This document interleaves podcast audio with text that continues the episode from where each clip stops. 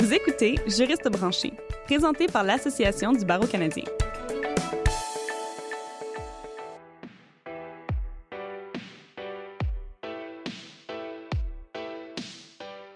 Bonjour et bienvenue à Juriste branché, présenté par l'Association du barreau canadien. Je suis votre animatrice, Catherine Provost. Tout au long de la série, nous parlerons de mentorat, de travail en petit cabinet et de marque personnelle. Tous ces épisodes ont en commun un grand concept essentiel au développement de votre carrière, le réseautage. On le mentionnera à plusieurs reprises et à chaque épisode, on vous conseille de l'entretenir. Vous verrez, ça revient souvent.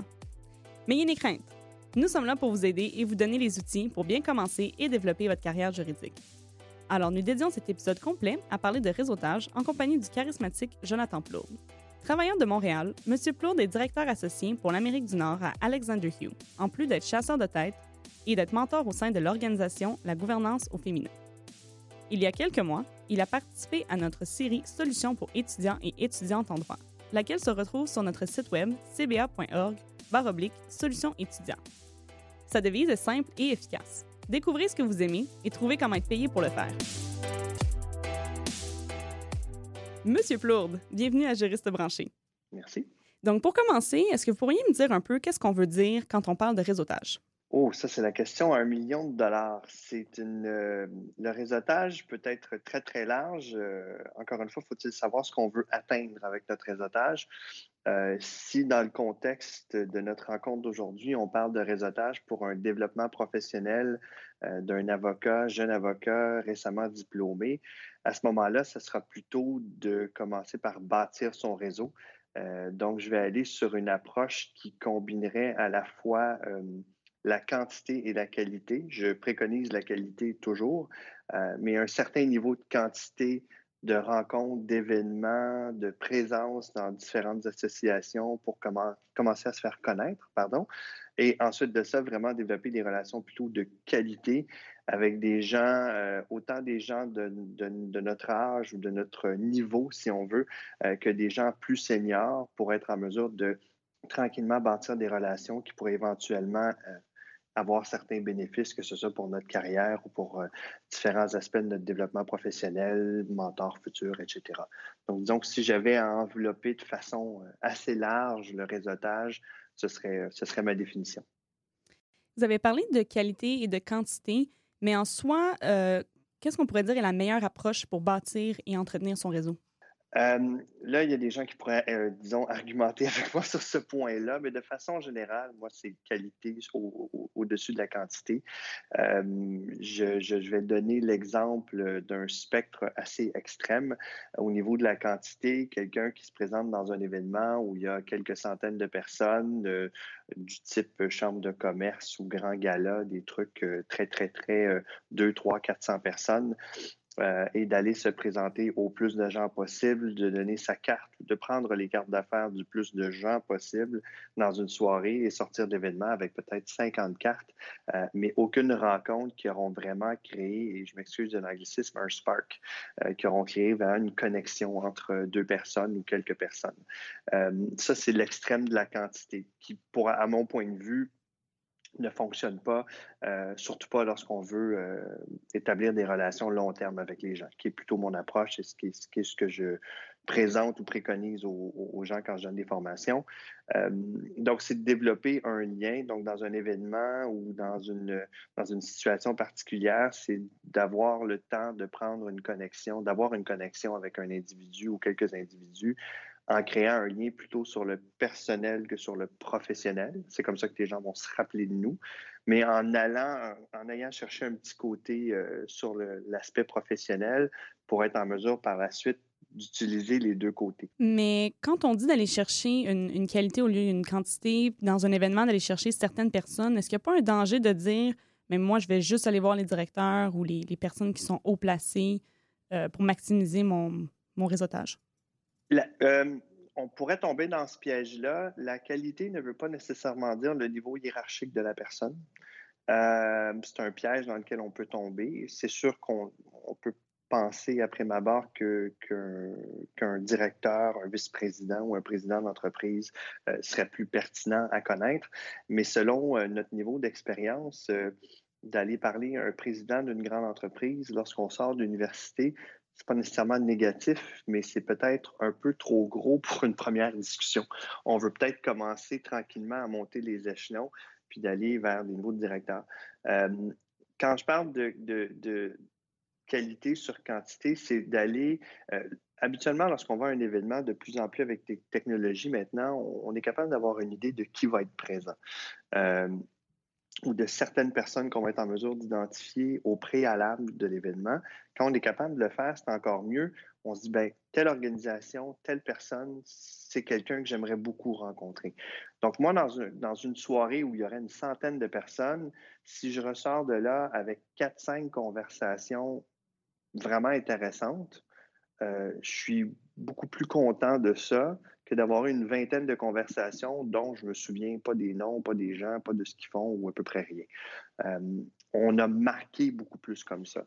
Sur le long terme, c'est sûr que c'est plus d'investissement de temps et d'effort, mais en termes de résultats, c'est garanti que ça va donner les meilleurs résultats euh, que d'avoir, comme je disais, une vingtaine de conversations et qu'on ne se rappelle pas de personne, mais personne ne se rappelle de nous non plus. On s'est vu dans tel événement, euh, Bon, il n'y a personne qui a été marqué clairement par cette rencontre-là. Ça veut dire qu'elle n'a pas valu grand-chose et on recommence à zéro à toute fin pratique en termes de lien. Vous avez effleuré le sujet euh, beaucoup dans, votre dernière réponse par rapport aux événements de réseautage. Euh, vous avez parlé de certaines qualités, certaines actions, mais en fait, comment est-ce que vous décririez le meilleur réseauteur? Le meilleur réseauteur, Hmm, c'est une bonne question, ça. Euh, si on parle dans un contexte d'événement, c'est quelqu'un qui va être en mesure tout d'abord euh, de mettre les gens à l'aise, donc d'être capable d'aller vers les gens euh, sans interrompre, sans, bon, en respectant les normes de politesse de base, donc de ne pas s'insurger dans une, une conversation où il y a, par exemple, trois, quatre personnes de façon cavalière, vous allez de façon polie. Ensuite de ça, c'est de faire parler les gens, c'est de trouver un lien, de créer euh, un, contact visuel, euh, la bonne poignée de main euh, et une conversation qui peut être intéressante. Donc, de faire parler les gens. Les gens aiment parler d'eux à la base. Ça, c'est la règle 101 du réseautage. Les gens aiment parler d'eux. Donc, si vous leur faites parler de qu'est-ce qu'ils font, qu'est-ce qui les passionne dans la vie, tant personnel que professionnel, puis on y va avec un certain degré lors d'une première rencontre, ça permet d'emmagasiner, de, et là, il faut bien écouter, poser des questions, s'intéresser, faire ce qu'on appellerait de l'écoute active, euh, de l'empathie dans certains cas de, situation selon, selon l'événement ou la discussion, et d'être en mesure par la suite de brièvement peut-être se présenter, mais presque de garder la conversation inéquitable. Donc, d'avoir euh, finalement une conversation qui va faire que euh, la personne, vous en savez plus sur la personne qu'elle en sait sur vous. Et ça, ça vous donne par la suite une occasion de relance parce que vous avez, vous allez pouvoir probablement marquer sur certains des points de cette personne-là pour être en mesure par la suite de le relancer pour une rencontre un à un, euh, un lunch, une introduction à quelqu'un d'autre, etc. Euh, je pense aussi que pour être un bon réseauteur, ce n'est pas une règle euh, à 100% mais un qui a été un, facteur de succès personnellement, c'est d'essayer d'aider les gens sur une base personnelle. Je dis n'importe quoi, vous êtes dans un événement, vous commencez vous êtes au mois de juin, juillet, c'est la saison des vacances qui s'approche. Euh, une des questions classiques et parfois même un peu platonique pourrait être ben, c'est quoi vos plans? Avez-vous pris vos vacances déjà cet été? Quels sont vos plans? Euh, ah oui, ben justement, on pense aller euh, dans tel, tel coin. Et par le plus heureux des hasards, vous êtes allé dans ce coin-là il y a quelques années où vous connaissez cette région-là. Vous dites, je vais t'envoyer quelques suggestions de restaurants ou d'hôtels où on avait loué une maison dans ce coin-là. Vous allez me dire, ça n'a aucun rapport avec le, travail et vous avez parfaitement raison. Euh, sauf que ça vous donne une excuse par la suite, le lendemain ou le surlendemain. Et là, il faut absolument que si vous avez euh, proposé quelque chose que vous, allez livrer derrière, euh, que vous allez présenter l'information, parce que le suivi, c'est capital. Et donc, vous allez envoyer cette information-là et vous allez avoir rendu service d'un point de vue personnel et là, il ne faut pas que vous fassiez encore une fois une recherche Google de 3-4 restaurants dans le coin. Il faut que ce soit véritablement euh, quelque chose qui se soit produit euh, dans votre vie. Et vous passez cette information-là ce qui vous permet de faire un suivi post ses vacances à cette personne-là, dire finalement, es-tu allé dans tel restaurant? As-tu utilisé les recommandations que je t'avais faites? Ah oui, merci beaucoup. Ou non, on n'a pas eu le temps, mais vraiment apprécié tout ça. Ah, ben d'ailleurs, est-ce qu'on pourrait se revoir autour d'un café? J'aimerais ça discuter de.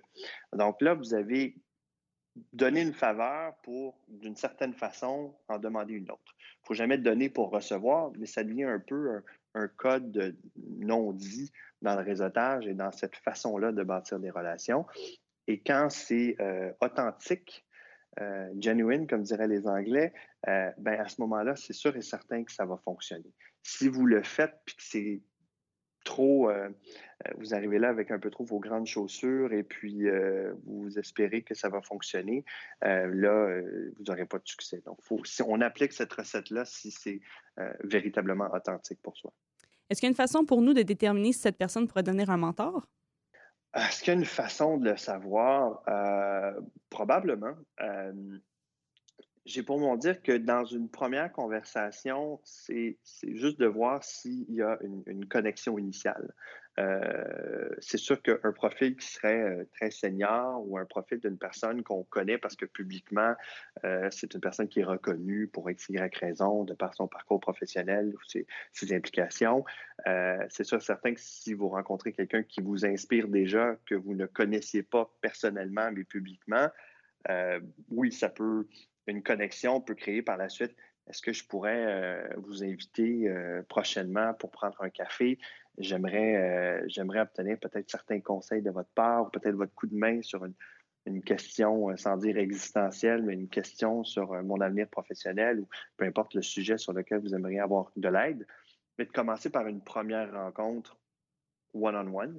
pas dans un événement, dans un cocktail, dans un événement, mais vraiment dans une rencontre un à un et par la suite, si vous sentez vraiment que le lien est très bon, généralement, ces personnes-là vont voir que vous avez apprécié le coup de main et peuvent même aller jusqu'à la limite de proposer si tu as des questions, n'hésite pas, tu me reviens et tout ça. Et c'est comme ça que s'installe une, une, une, relation de mentorat euh, informelle qui peut se formaliser par la suite si vous le voulez, mais c'est un peu comme ça que ça se, que ça, ça se démarre. Euh, et sinon, des relations de mentorat, ben, ça peut être à travers aussi des, programmes à proprement dit là, qui vont faire des jumelages. Mais si on parle de, développer son propre réseau de mentors ou ses propres liens de mentorat, mais ben, ça, ça peut être effectivement une façon de le faire, mais jamais demander, selon moi, euh, dans un événement, est-ce que vous devriez deviendriez mon, mon mentor, pardon, euh, pour créer une occasion d'avoir une rencontre plus personnelle pour le faire. J'aimerais que vous me disiez aussi votre opinion sur le premier contact. Donc, en fait, quand on a établi le premier contact, est-ce qu'on est mieux de donner notre objectif à la personne, que ce soit je me cherche un mentor, un stage, un emploi, ou est-ce qu'on reste dans le vague et euh, dans la conversation légère? Ça dépend de la situation. Je pense qu'il faut avoir une certaine, euh, une certaine sensibilité et voir si l'occasion se présente. Dans certains cas, oui. Euh, euh, je pense à des gens euh, rendus à un certain niveau qui sont très, très occupés, très, très sollicités. Euh, si, par exemple, je rencontrais un, président d'une très grande entreprise, d'une organisation très connue, ou un ministre, ou des gens de, ce calibre-là, bien évidemment qu'on on, essaie de respecter leur temps en étant quand même assez transparent dans l'approche. Euh, faut faire attention dans la façon de faire, puis selon les, les, mœurs et coutumes d'une personne, euh, quelqu'un qui est ici versus quelqu'un qui serait d'une culture européenne, selon les pays, encore une fois, il faut, s'adapter en fonction des, coutumes de, chacun. Euh, mais il faut respecter le, niveau de cette personne-là. et si vous proposez, par exemple, une prochaine rencontre, certaines personnes vont carrément vous dire OK, mais pourquoi? Euh, faut carrément vous, vous, vous, euh, vous euh, anéantir votre plan subtil en, face à face et de leur dire carrément, ben écoutez, je suis en recherche d'emploi et sans vous demander un emploi dans votre organisation, évidemment, j'aimerais voir si vous pourriez me donner des conseils au sein de votre organisation. Cette personne-là ne vous connaît pas encore. Oui, en cinq minutes, il a commencé à se faire, cette personne-là aura commencé à se faire une certaine opinion de, votre de, votre personnalité, de la poignée de main, de la présentation, du charisme, etc. Euh, mais dans une autre rencontre qui pourrait être, elle, de, 30, 45, une heure, euh, ben à ce moment-là, c'est sûr et certain qui aura un lien beaucoup plus fort. Et si une personne peut a, le pouvoir de vous donner un job ou de vous présenter, dans, de, vous intégrer pardon, dans un processus d'entrevue, la personne va le faire. Ils vont saisir l'opportunité, c'est clair et net. Donc, il faut avoir une certaine sensibilité à comment va la discussion, euh, comment les choses se présentent pour être capable de, de, euh, de doser euh, à quel point vous allez pouvoir être direct ou être plutôt plus, plus soft, je peux dire. Mais dans tous les cas, le risque du rejet est présent. C'est sûr. Faut, si on, risque rien, euh, si on risque rien, on n'a rien. Hein. En développement d'affaires, la règle qu'on donne, c'est 10 euh, non pour un oui. Donc, tous ceux qui font du développement d'affaires vont comprendre que la peur du rejet, il ne faut pas l'avoir parce qu'on ne sera pas très, très, euh, on sera pas très, très bon dans, dans, ce domaine-là. Euh, dans le contexte de réseautage ou de développement de carrière, de, de, de, de bâtir son réseau, c'est du développement des affaires de soi. On se vend soi, on vend nos compétences, nos valeurs, notre personne. Euh, c'est la même chose. Donc, quelqu'un qui a peur du rejet, c'est sûr que ça va être plus difficile, euh, mais c'est de manquer une opportunité. Avez-vous des trucs pour passer par-dessus cette peur du rejet? Il faut avoir des cicatrices. Il euh, faut se faire rejeter euh, quelques fois parce que c'est sûr et certain que ça va arriver. J'ai eu des rencontres, je peux donner un exemple personnel où souvent on utilise dans des conversations rendues à un certain niveau dans notre vie sur les enfants, sur notre vie hors du travail pour créer un lien avec un, client ou un potentiel client ou un candidat dans mon cas en, recrutement. Et force est d'admettre qu'un un, lunch avec quelqu'un qui n'a pas de passion, pas d'enfant, euh, ça dure beaucoup moins longtemps qu'un lunch avec quelqu'un qui aurait des enfants, des passions, du voyage, des trucs en commun avec moi. Parce que la conversation peut durer euh, sur un paquet de sujets et puis à la limite, ça devient plus, euh, ben là, il faut que j'y retourne parce que j'ai des rencontres, j'ai des réunions, j'ai du travail à faire mais la rencontre, on dirait qu'elle elle, est beaucoup plus fluide. Euh, donc, c'est un, peu, euh, c'est un peu, je dirais, la, même chose d'un point de vue de, développer euh, notre réseau, de développer des liens avec les gens. il faut se lancer, il faut créer des liens il faut accepter que j'ai eu des, rencontres avec des clients que j'en suis sorti et je me suis dit, bon, ben, c'est, ça ne sera pas un très bon client pour les prochaines années. Euh, le lien était tout simplement pas là. Puis on apprend, puis on dit, bon, ben, c'est dommage, c'est plate, c'est une heure de ma vie que je ne reverrai pas, effectivement. Mais euh, tant qu'à moi, c'est pas pire que d'écouter de, une mauvaise émission de télé. Au moins, on a rencontré des gens. On n'était pas seul et puis euh, on a pris une chance de, dans un événement qui était peut-être de 50, 100 personnes, d'avoir au moins une ou deux rencontres pertinentes. Et c'est déjà un, un, très bon résultat dans mon cas. Disons justement que je m'apprête à aller à un événement de réseautage, que ce soit pour me trouver un stage ou un emploi en droit. Qu'est-ce que je devrais faire avant d'y aller pour me préparer? Très bonne question. Euh, se préparer presque dans, un cas vraiment de, stage ou d'emploi, qui pour moi rentre un peu dans la même catégorie, c'est d'aller chercher une opportunité euh, court terme ou long terme de, travail, euh, d'avoir son elevator pitch de près, d'avoir son, son, petit discours rapide pour se présenter de près, qui nous colle à la peau. Euh, qui, euh, aussi drôle que ça puisse paraître, on l'a pratiqué dans le miroir euh, plusieurs fois pour être à l'aise et, de ne pas nécessairement demander à quelqu'un d'autre de, de l'endosser, en ce sens où il faut faire attention, ce qui peut très bien sortir de ma bouche peut ne très pas du tout bien sortir, pardon, de la bouche de quelqu'un d'autre parce que les mots, la formulation, ça colle pas. Donc, il faut avoir quelque chose qui colle. Il euh, faut aussi être prêt à répondre à des questions euh, qu'on pourrait penser être des questions type d'entrevue. Ça peut, ça peut paraître un peu bizarre, mais euh, on rencontre un associé directeur d'un grand bureau d'avocats ou un vice-président légal d'une grande société. c'est le genre de personne qui peut rapidement transformer une discussion de cocktail en entrevue de 15 minutes qui s'est fait sa propre idée au bout de sept. Donc, il faut être prêt à se faire challenger, à se faire poser des questions, à être euh, aussi, euh, articulé et, dynamique que si on était dans une entrevue. Ça, ça c'est une des façons de se préparer. Euh, s'assurer d'être soi-même, essayer de savoir encore une fois s'il y a des gens euh, qu'on connaît ou qu'on voudrait rencontrer qui sont là. Donc, si un bureau d'avocat ou une organisation en particulier est, euh, présente et qu'elle vous intéresse, ben à ce moment-là, de s'assurer de savoir peut-être qui pourrait être là, qui, quel genre d'organisation, comment vous allez les trouver. ça, c'est une façon de se préparer également. pour le reste, d'être soi-même. Et j'ajouterais, peut-être un truc un peu euh, qui peut sembler banal.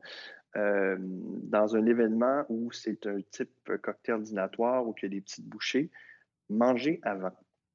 Euh, premièrement, parce que si vous êtes difficile en termes de, nourriture, euh, ça se peut qu'il n'y ait rien d'intéressant.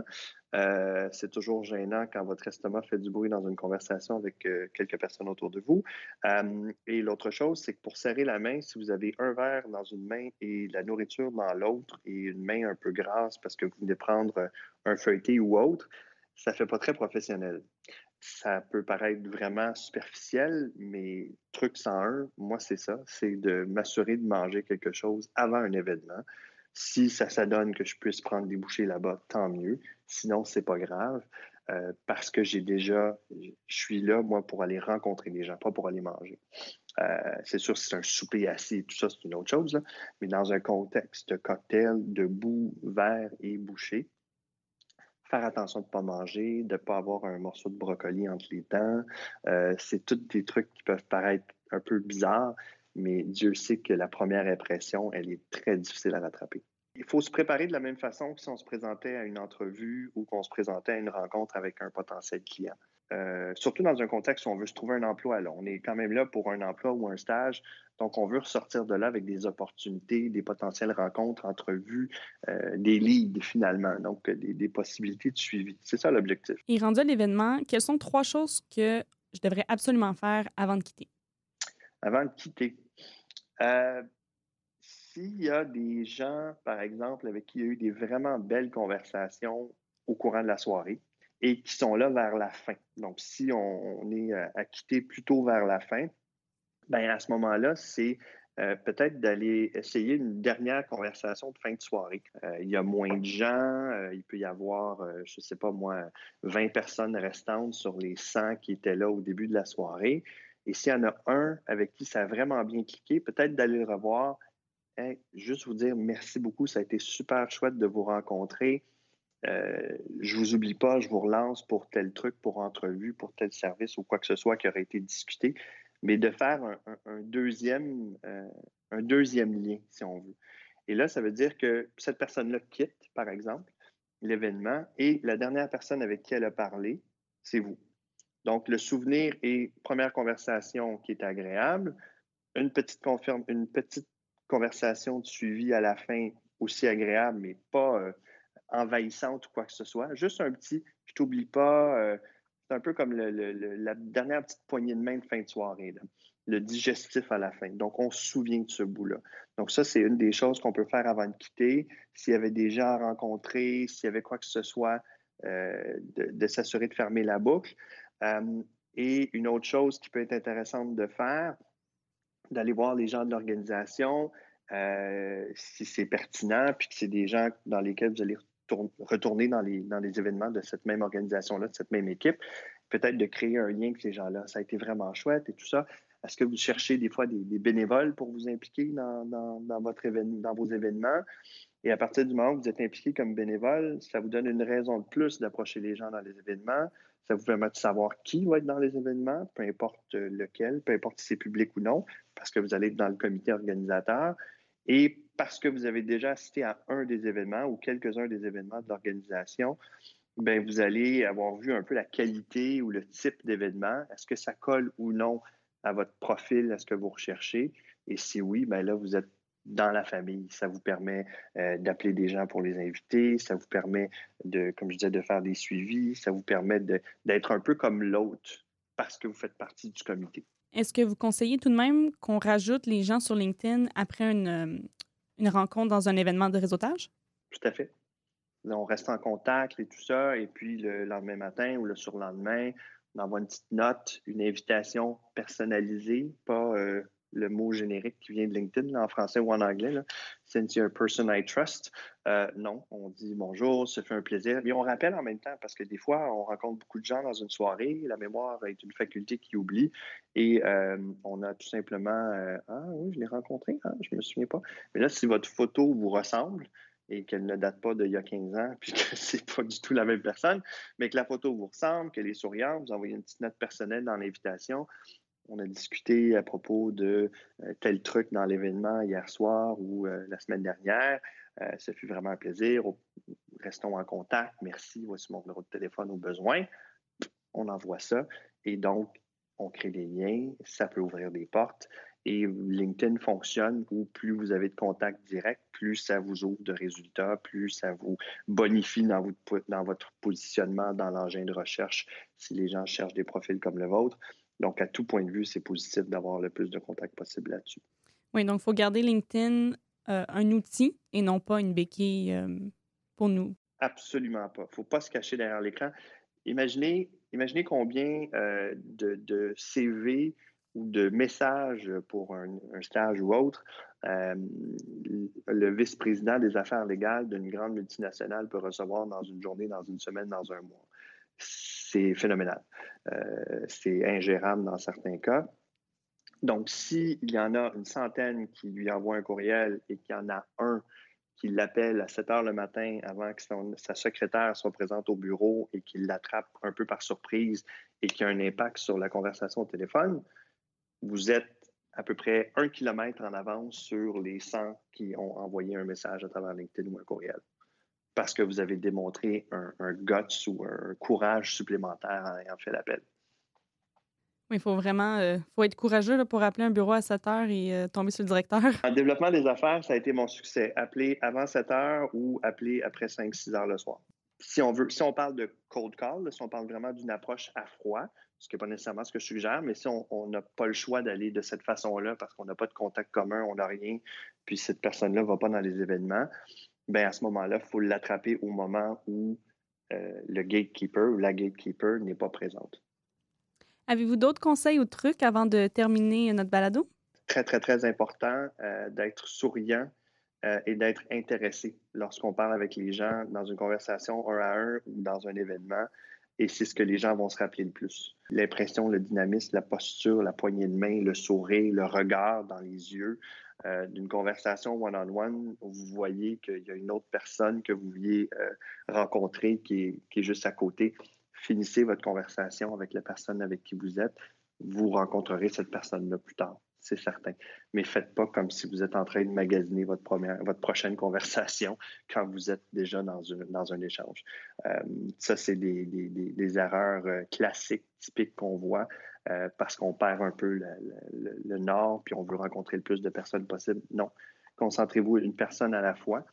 Et peut-être que cette personne-là peut même vous présenter l'autre que vous aimeriez rencontrer, puis que ça devient une suite d'événements un peu comme un domino.